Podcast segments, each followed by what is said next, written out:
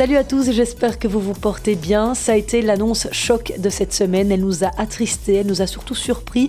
La numéro 1 mondiale, Ashley Barty, a décidé de ranger ses raquettes à l'âge de 25 ans.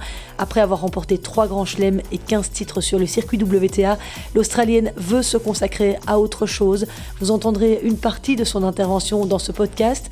Je reviendrai aussi sur les moments forts de sa carrière. Pendant ce temps, sur le circuit, la vie continue. Au Masters 1000 de Miami, une partie des huitièmes de finale est connue. C'en est malheureusement fini pour nos 5 Belges. Je vous souhaite un agréable moment à l'écoute de ce podcast. N'hésitez pas à le partager et à vous abonner à mes réseaux sociaux si vous appréciez. Mon nom est Christelle Joaris.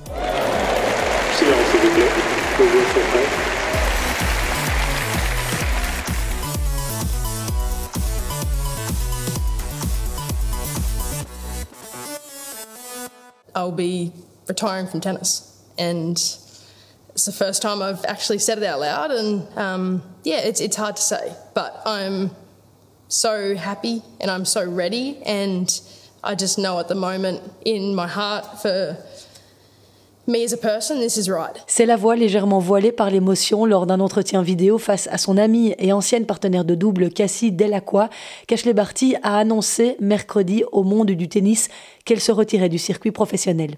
I'm je suis tellement reconnaissante pour tout ce que le tennis m'a donné. Il m'a donné tous mes rêves et plus encore, mais je sais que c'est le bon moment pour moi de m'éloigner et de partir à la conquête d'autres rêves, de ranger ma raquette. Une annonce choc inattendue qui nous rappelle évidemment celle faite par Justine Hénin en 2011, au même âge, alors qu'elle était elle aussi sur le toit du tennis mondial. Quelles sont les raisons qui ont poussé Ashley Barty à faire ce choix maintenant? Elle a tenté de le nommer lors de cet entretien.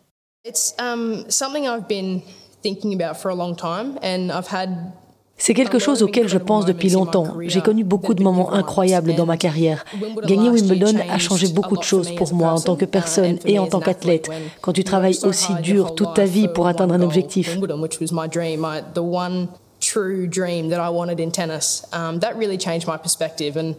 J'ai eu cette intuition après Wimbledon l'année passée. J'en ai beaucoup parlé à mon équipe, mais il y avait juste une partie de moi qui n'était pas totalement satisfaite.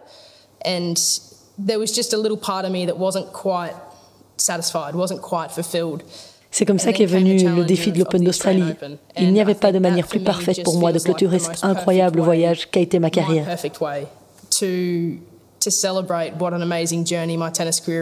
Au-delà des performances et des résultats sur le terrain, Ashley Barty a également exprimé le fait de ne plus avoir l'envie ni l'énergie suffisante.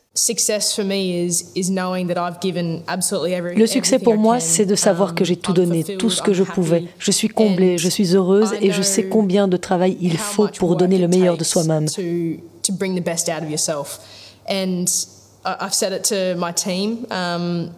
Et je l'ai dit à mon équipe, je n'ai plus ça en moi. Je n'ai plus l'énergie physique, la volonté émotionnelle et tout ce qu'il faut pour se dépasser au plus haut niveau. Je sais que je suis absolument épuisée.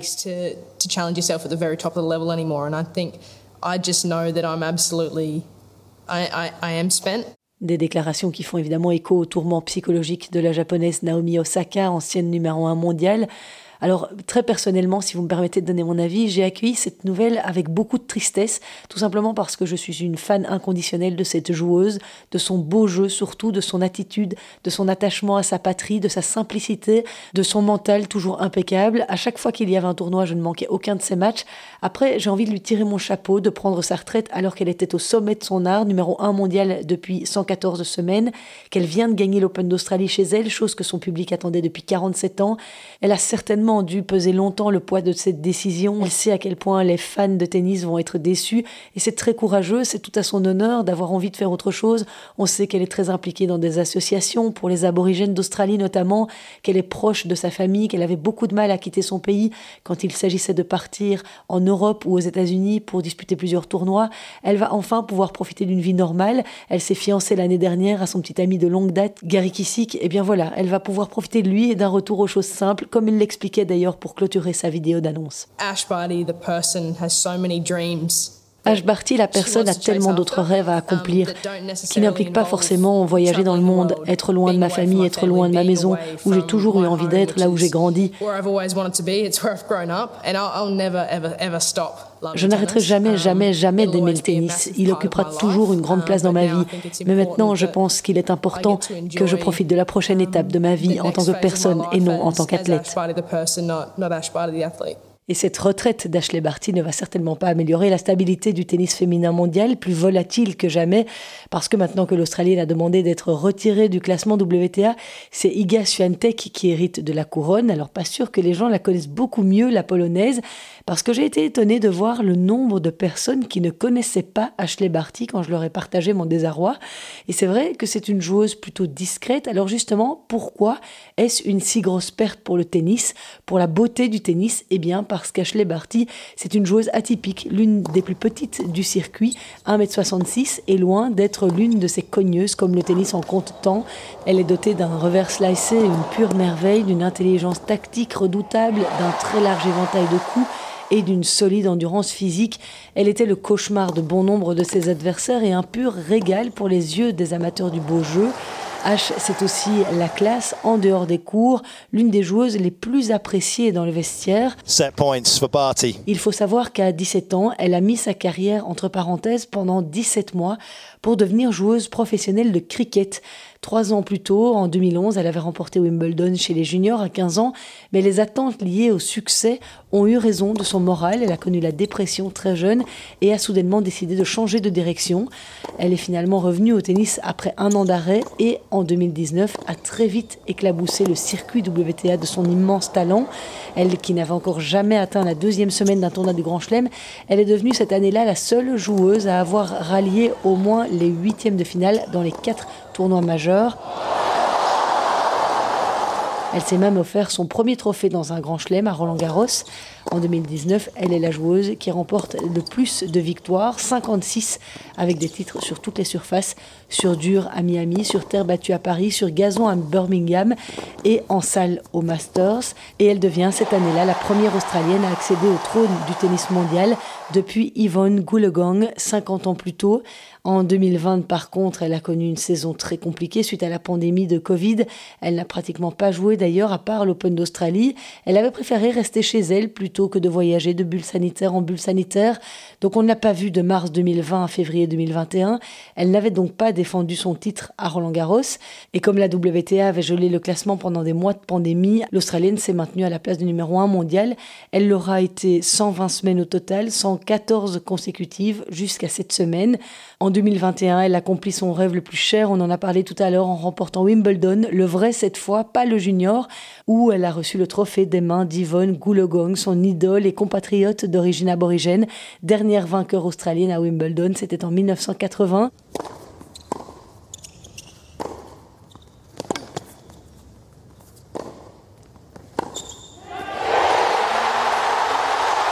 Ash Barty is the Australian Open champion. Et puis, en janvier dernier, Ashley Barty a bluffé tout le monde en devenant la première Australienne en 44 ans à s'imposer à Melbourne. Elle a rejoint le club très fermé des joueuses sacrées en Grand Chelem sur trois surfaces différentes. Seules trois joueuses avant elle avaient par ailleurs terminé trois années d'affilée au sommet du tennis mondial. Chris Evert, Martina Navratilova, Steffi Graf et Serena Williams. On aurait presque pu se douter de sa décision de se retirer puisqu'elle avait déclaré après sa victoire à l'Open d'Australie souhaiter prendre du temps pour elle, réfléchir à sa carrière et elle avait dans la foulée déclaré forfait à Indian Wells et Miami. Alors évidemment, à l'annonce de sa décision, le monde du tennis a réagi, des centaines de messages de joueurs et autres légendes de ce sport ont afflué sur les réseaux sociaux. Tu vas me manquer mon ami, tu es différente, spéciale et on a vécu ensemble des moments incroyables. C'est ce qu'a indiqué la Roumaine Simona Alep, qui se demande si son ancienne rivale ne va pas remporter un titre du Grand Chelem en golf, son autre passion. Justine Hénin, qui elle aussi, je vous en ai parlé, avait pris sa retraite à 25 ans, a réagi sur sa page Facebook Cher H, je suis ému de te voir quitter le tennis. Tu es vraiment une grande championne. J'ai été impressionnée de te voir gagner en Grand Chelem à domicile. Un véritable exploit qui montre ta force mentale et physique. J'ai toujours aimé te regarder jouer. Ton attitude et ton engagement pour notre sport ont toujours été impeccables. Une inspiration pour tous. Merci pour tout et bonne chance pour tes nouveaux projets. Andy Murray, lui, s'est dit heureux pour Ashley Barty, mais dégoûté pour le tennis. Quelle joueuse. Murray a tout dit hein, dans ce tweet. En tout cas, merci, grande championne et bon vent. Allez, on va sécher celle larmes mais regardez ce qu'il s'est passé en ce début de Masters 1000 de Miami chez les messieurs. Avant de se pencher sur les résultats des favoris, on va d'abord évoquer le parcours de David Goffin. Il y a eu du mieux dans ce tournoi puisqu'il a passé le premier tour face à l'Espagnol Roberto Carbales Baena, 79e joueur mondial. Une victoire nette en deux petits sets, 6-2, 6-3. David Goffin a avoué que c'était l'un de ses meilleurs matchs de la saison. Il a confié ses sensations d'après-match à l'agence Belga. Je trouve que cela va de mieux en mieux, de semaine en semaine. Avec quelques victoires, je commence à mieux me sentir et à mieux gérer mes émotions. Et là, c'était vraiment bien du début à la fin. Je suis très content de mon niveau. J'ai joué très intelligemment.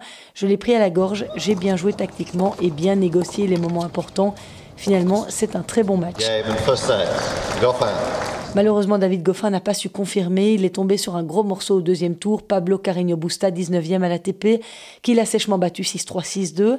Les deux joueurs étaient pourtant à égalité, 2-2 dans leur confrontation, mais Carreño Busta était meilleur dans l'ensemble, toujours très solide en espagnol, très régulier. Il s'est montré aussi intelligent au service en variant énormément. Goffin n'a pas hérité d'une seule balle de break d'ailleurs. Le bilan de cette tournée sur dur commencée à Doha est maigre. David Goffin n'a gagné que trois matchs, dont deux lors du Challenger de Phoenix, où il était sorti en quart de finale. Le Belge va désormais se tourner vers la saison sur terre battue. Il est donc de retour en Europe où il va se préparer avant de participer au tournoi ATP 250 de Marrakech qui commence le 4 avril.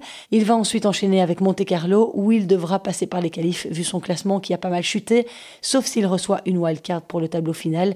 Il jouera ensuite à Belgrade du 18 au 24 avril. Notre numéro 1 belge est confiant. Il a expliqué à l'agence belga espérer que la terre battue lui de retrouver des couleurs. Ça a toujours été une surface que j'apprécie et qui me convient bien. Souvent, je retrouve de bonnes sensations, ce que je fais de mieux en mieux, mais le processus est long pour revenir.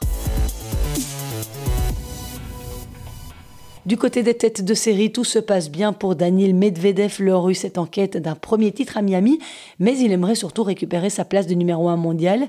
Pour ce faire, il doit accéder aux demi-finales de ce Masters. Exempté du premier tour, il a sorti Andy Murray en une heure et demie au second, 6-4, 6-2. Le russe a été solide, précis dans ses constructions, il est bien monté au filet et n'a offert aucune possibilité de break. Au prochain tour, Daniel Medvedev ne devrait pas avoir trop de difficultés face à l'Espagnol Pedro Martinez, 40 7 Je vous rappelle que Medvedev n'a encore jamais atteint les demi-finales à Miami. Il était en quart de finale l'an passé, son meilleur résultat. Please take your seats quickly, ladies and gentlemen. Thank you. Et dans ce haut de tableau, ça tient aussi pour le tenant du titre, Hubert Urcax. Le Polonais a sorti le Français Arthur Rinderknecht 7-6-6-2. Urcax affrontera Aslan Karatsev, tombeur du Humbert, pour une place en huitième de finale. Le numéro 5 mondial, Stefanos Tsitsipas, a en revanche plus de mal. Il a dû batailler pour l'emporter face au surprenant américain Jeffrey John Wolf, 167e à l'ATP. Le grec s'est fait peur en perdant un set en chemin, 6-4, 6-7, 6-1. Il affrontera au troisième tour Alex Deminor. Carlos Alcaraz, lui, déroule, baille au premier tour. Il a facilement éliminé le Hongrois Marton Fuxovics 6-3-6-2 pour se qualifier pour le troisième tour. Victoire aussi de l'Espagnol Roberto Bautista Agut, demi-finaliste l'an passé, et de l'Américain Taylor Fritz, vainqueur du Masters 1000 d'Indian Wells il y a une semaine. Du côté des mauvaises surprises, on notera l'élimination de Félix Auger-Aliassime, sorti d'entrée par le Serbe Miomir Kekmanovic, 4-6, 2-6. C'est la première fois qu'il se retrouve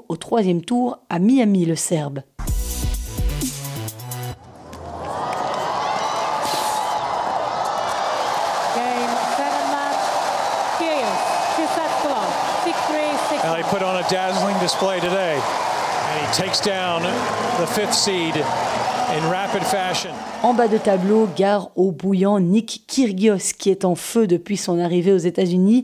Après avoir atteint les quarts de finale à Indian Wells et cédé de très peu face à Nadal, il est à nouveau en toute grande forme et loin de la 102e place mondiale qu'il occupe.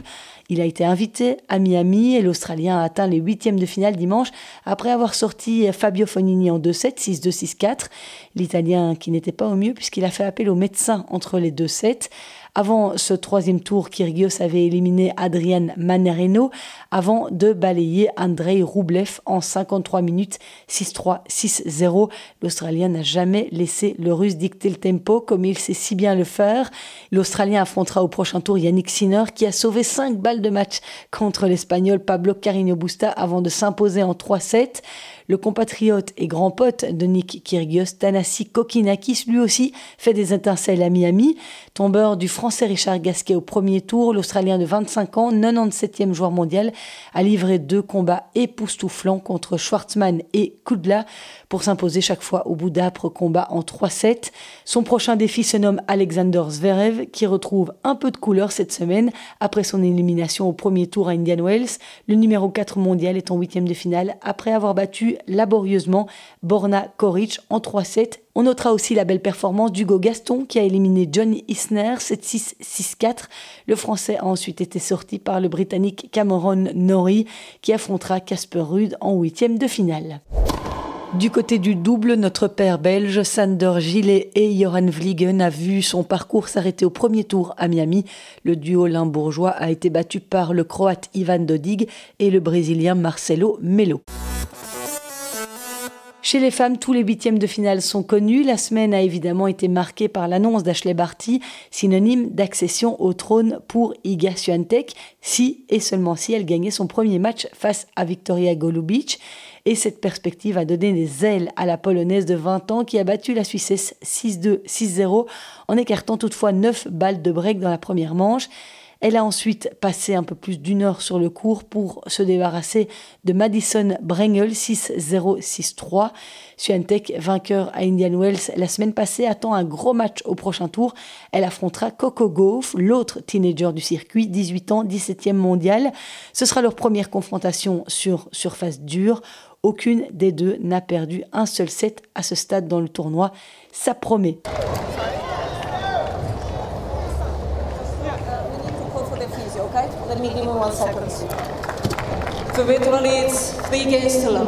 Et puis la semaine a aussi été marquée par l'abandon au deuxième tour de Victoria Azarenka, que l'on avait déjà vu en larmes à Indian Wells la semaine passée.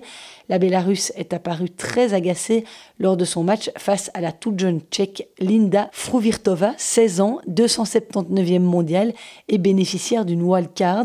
Menée 2-6-0-3, Azarenka, triple lauréate à Miami, a plusieurs fois crié et jeté sa raquette avant de tout simplement quitter le cours. À la stupéfaction générale, je n'aurais pas dû entrer sur le cours aujourd'hui. Les dernières semaines ont été extrêmement stressantes dans ma vie personnelle. Voilà ce qu'a expliqué la 16e joueuse mondiale après coup dans un communiqué.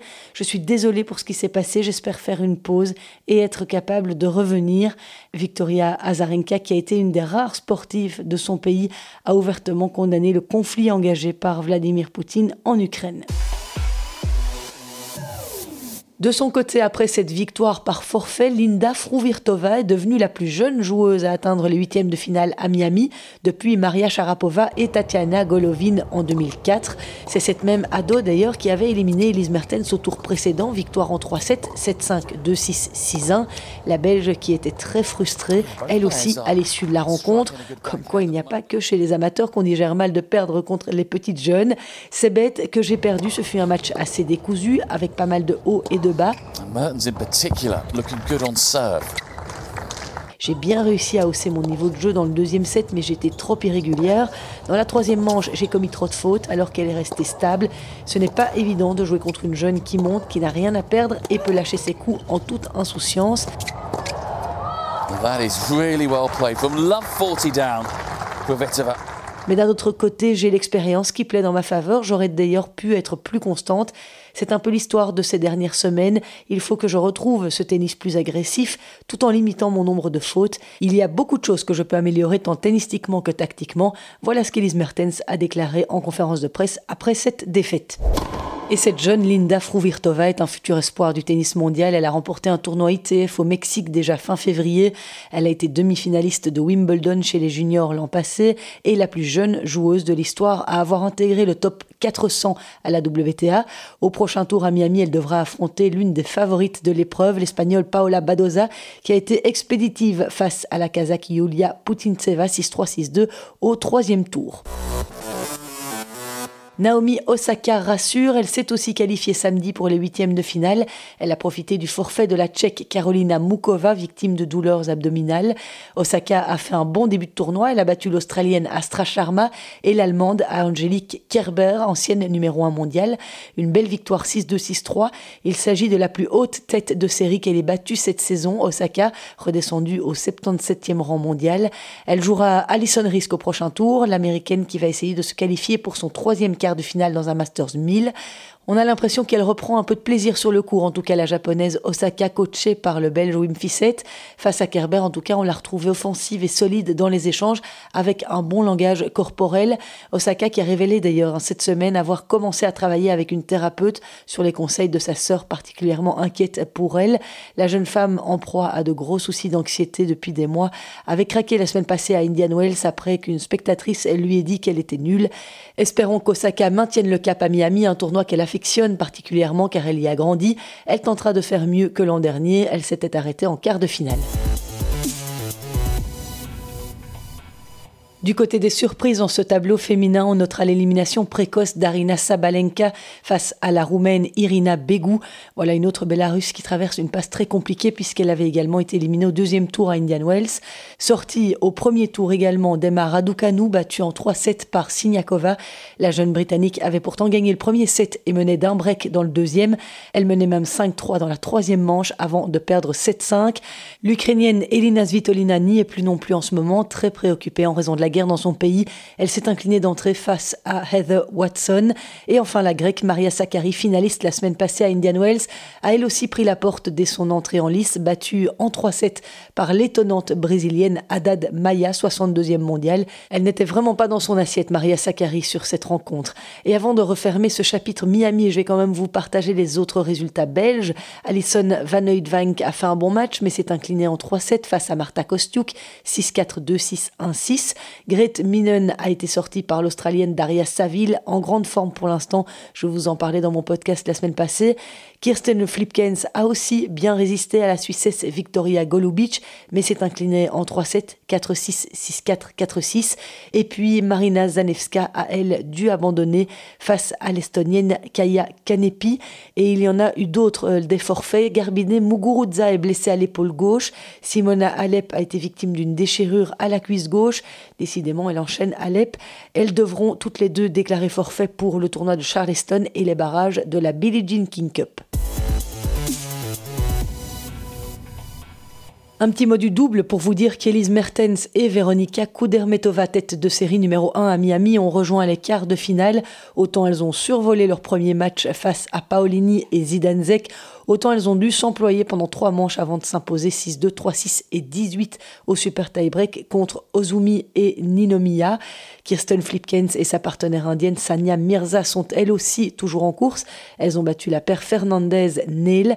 Elles doivent maintenant affronter Demi Skurs et Désiré Kravzik, tombeuse de Great Minen et d'Ekaterina Gorgodze. Voilà ce que je pouvais vous dire sur ces tableaux féminins.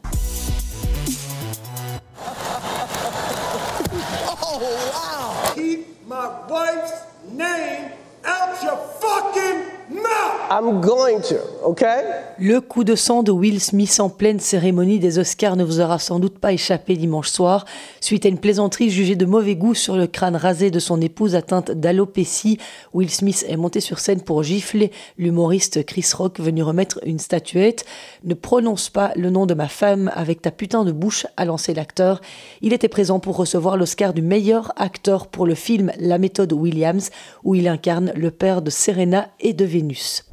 Et puis en attendant le tirage au sort de la phase finale de la Coupe Davis qui aura lieu le 31 mars, des nouvelles de Zizou Bergs qui nous avait offert le point décisif face à la Finlande.